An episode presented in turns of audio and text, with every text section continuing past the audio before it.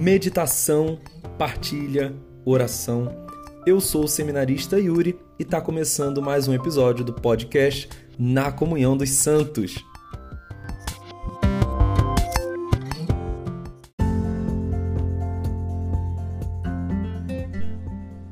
A paz, meus irmãos e minhas irmãs. Hoje o nosso podcast quer trazer a reflexão né, sobre a vida de uma das santas mais marcantes do século XX. Sim, uma jovem que se converteu do judaísmo para o cristianismo né, e teve grande papel na filosofia. Né, o nome dela era Edith Stein. Depois, consagrando-se à vida religiosa, passou a se chamar Santa Teresa Benedita da Cruz e tem diversos textos, diversos escritos muito marcantes, muito marcantes para a filosofia. A leitura dos textos dela né, revela uma clara, um claro compromisso que ela tinha de mostrar, no período em que ela vivia, um reconhecimento e desenvolvimento da mulher. Né, e também o valor da maturidade da vida cristã na vida da mulher como uma resposta, uma resposta para todo o mundo. Ela foi muito reconhecida, né, Santa Teresa foi muito reconhecida Santa Teresa Benedita da Cruz, não confundam com Santa Teresa d'Ávila.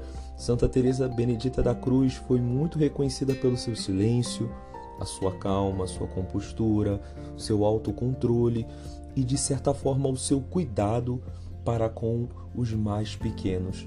Por isso, meditando sobre a vida dela, neste dia 9 de agosto de 2021, que nós possamos de fato é, santificar também a nossa caminhada a partir do testemunho dessa jovem. Portanto, aumenta o volume porque está começando mais um episódio do podcast Na Comunhão dos Santos.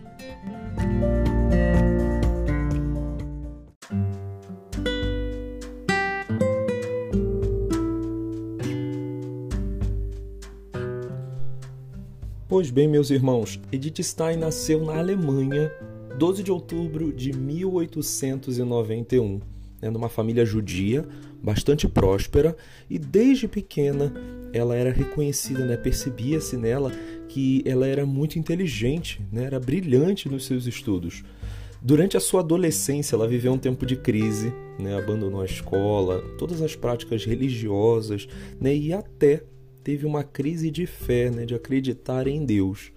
Bom, ela continuou os seus estudos, né, aprofundou bastante os seus estudos, inclusive recebendo né, o título de doutora, né, para vocês verem o quanto ela foi se empenhou, né, no, no na, se dedicou né, no, estudar, né, no aprofundar o seu intelecto. Bom, ela leu, teve a oportunidade de ler a autobiografia de Santa Teresa d'Ávila e quando aconteceu esse encontro dela com Santa Teresa, né, grande é, grande nome né, da espiritualidade carmelita, né, ela foi tocada pela luz da fé e se converteu ao catolicismo. Ela se converteu a partir daí.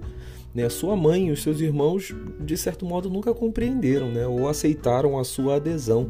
A gente ressalta aqui o quanto é, é, questionado né, dentro da família quando um jovem se converte ao catolicismo né, e a família tem toda uma tradição né, de outra crença.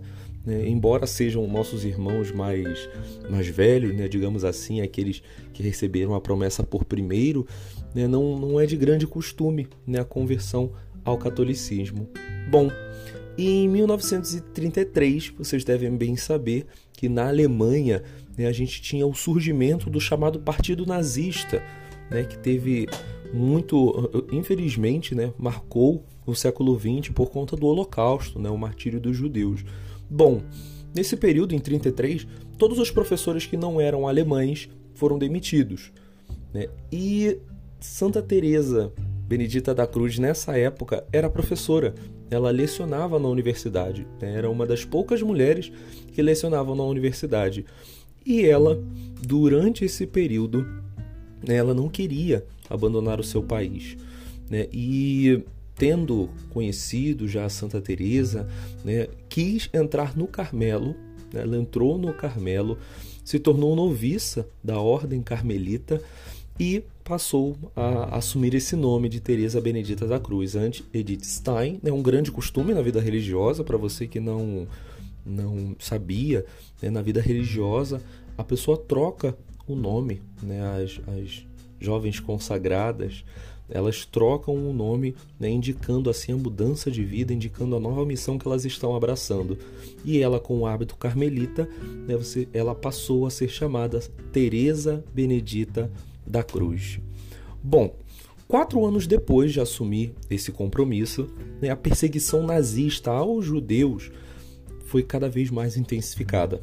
E ela foi transferida para a Holanda em julho de 42 Bom, publicamente, né, os bispos holandeses se colocaram contra os nazistas, né, em favor dos judeus, como de fato foi a postura da igreja, né, a igreja que agiu durante esse período do, do regime nazista, né, ajudando pessoas né, clandestinamente, é claro, por conta da repressão que era sofrida, por conta de toda, todo o terror que acontecia naquele período, toda a humilhação né, que as pessoas sofriam né, por conta de serem chamadas, supostamente chamadas de raça subversiva, né, os judeus eram chamados assim por Hitler, e quando o, o, o general Hitler né, ficou sabendo dessa posição dos bichos holandeses, tomou como um ataque da Igreja Católica.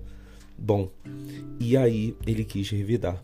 Em agosto desse ano, para vocês terem noção, em agosto de 1942, os oficiais nazistas começaram a perseguir né, dentro de Carmelos, buscar eh, judeus, buscar pessoas que tinham, tinham origem judia e no Carmelo, lá na Holanda, encontraram a Teresa Benedita da Cruz, Edith Stein. E eles a levaram do Carmelo, tiraram do Carmelo e a levaram para o campo de concentração. Nesse dia, é, outros 242 judeus católicos foram deportados para os campos de concentração, além dela. Né? E ela, a todo momento, né, os testemunhos que se tem é de que ela tentava consolar aqueles que estavam mais aflitos. Né? Ela tentava animar aqueles que estavam abatidos.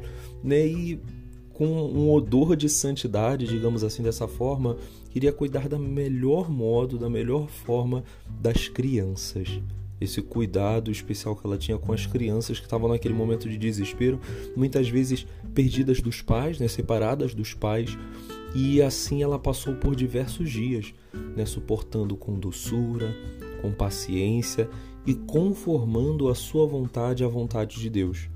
Porque, assim como na vida de todos os santos nós vemos, né, os santos sabem que em tudo nós damos glória a Deus, nós devemos glorificar a Deus, mesmo naquele tormento, naquela dificuldade, ela glorificava a Deus e disse que em 7 de agosto de 1942 ela, com centenas de homens, mulheres, crianças, foi levada de trem para um dos campos de extermínio em Auschwitz, lá na Polônia. Né? Eu, em 2016, tive a oportunidade de conhecer como é esse local. Eram grandes é, construções, né, como em, em setores. Né, em um desses locais existiam câmaras de gás. Em alguns desses locais existiam câmaras de gás. E as pessoas, de certo modo, eram levadas a essas câmaras de gás e ali os seus corpos eram queimados, né? eram, as pessoas eram mortas com o gás, né? com um gás tóxico, e depois os corpos eram queimados. Disse que depois de dois dias dela ter sido levada de trem para esse campo de extermínio, Santa Teresa teria falecido, né? teria sido morta nessa câmara de gás. Né? E hoje, para nós, ela é esse grande exemplo de decisão, é um grande exemplo de calma, é um grande exemplo de temor a Deus, porque em nenhum momento né, ela perdeu a paciência, ela perdeu o desejo de fazer a vontade de Deus, o desejo de oferecer a sua vida né, para ajudar, inclusive aquelas pessoas que estavam ali sofrendo com ela.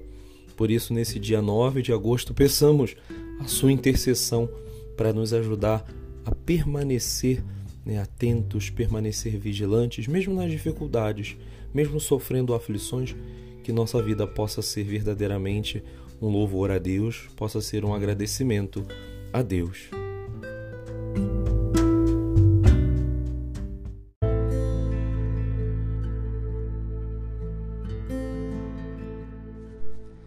Santa Teresa Benedita da Cruz é hoje né, junto com Santa Brígida e Santa Catarina de Sena, considerada uma das patronas da Europa. Ela foi beatificada em 1 de maio de 1987 e foi canonizada 11 anos depois, no dia 11 de outubro de 98, por São João Paulo II. Por isso, vamos rezar pedindo sua intercessão no dia de hoje por cada um de nós. Em nome do Pai, do Filho e do Espírito Santo. Amém. Deus Pai de bondade, dai-nos ser abençoados hoje pela intercessão de Santa Teresa Benedita da Cruz e concedei-nos a graça da conversão cotidiana. Por Cristo nosso Senhor. Amém.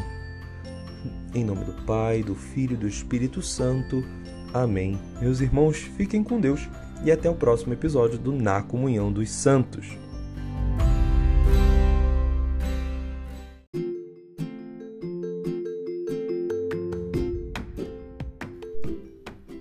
E aí, gostou desse episódio do Na Comunhão dos Santos? Por isso, não deixe de compartilhar e convidar a outros irmãos a meditarem a graça da Palavra de Deus e o testemunho dos santos. Por isso, recomende pelo Spotify, pelo Deezer, pelo Amazon Music e diversas plataformas você pode escutar a cada episódio do Na Comunhão dos Santos. E agora também na Rádio Arcanjos Acesse pela loja da Play Store o aplicativo oficial da Rádio Arcanjos e ouça todas as segundas-feiras a partir de uma da tarde também o nosso podcast. Fique com Deus, Deus abençoe, até mais.